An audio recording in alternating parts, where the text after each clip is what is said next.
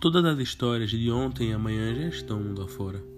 Em cada brisa e gota de chuva elas vêm e vão. Estão no ar. Alguns conseguem ouvir elas tão bem que as transformam em palavras.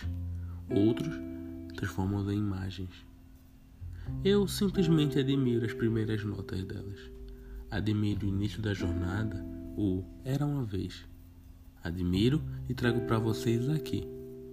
Esse é o Prólogo Podcast, que, como sempre, está só começando.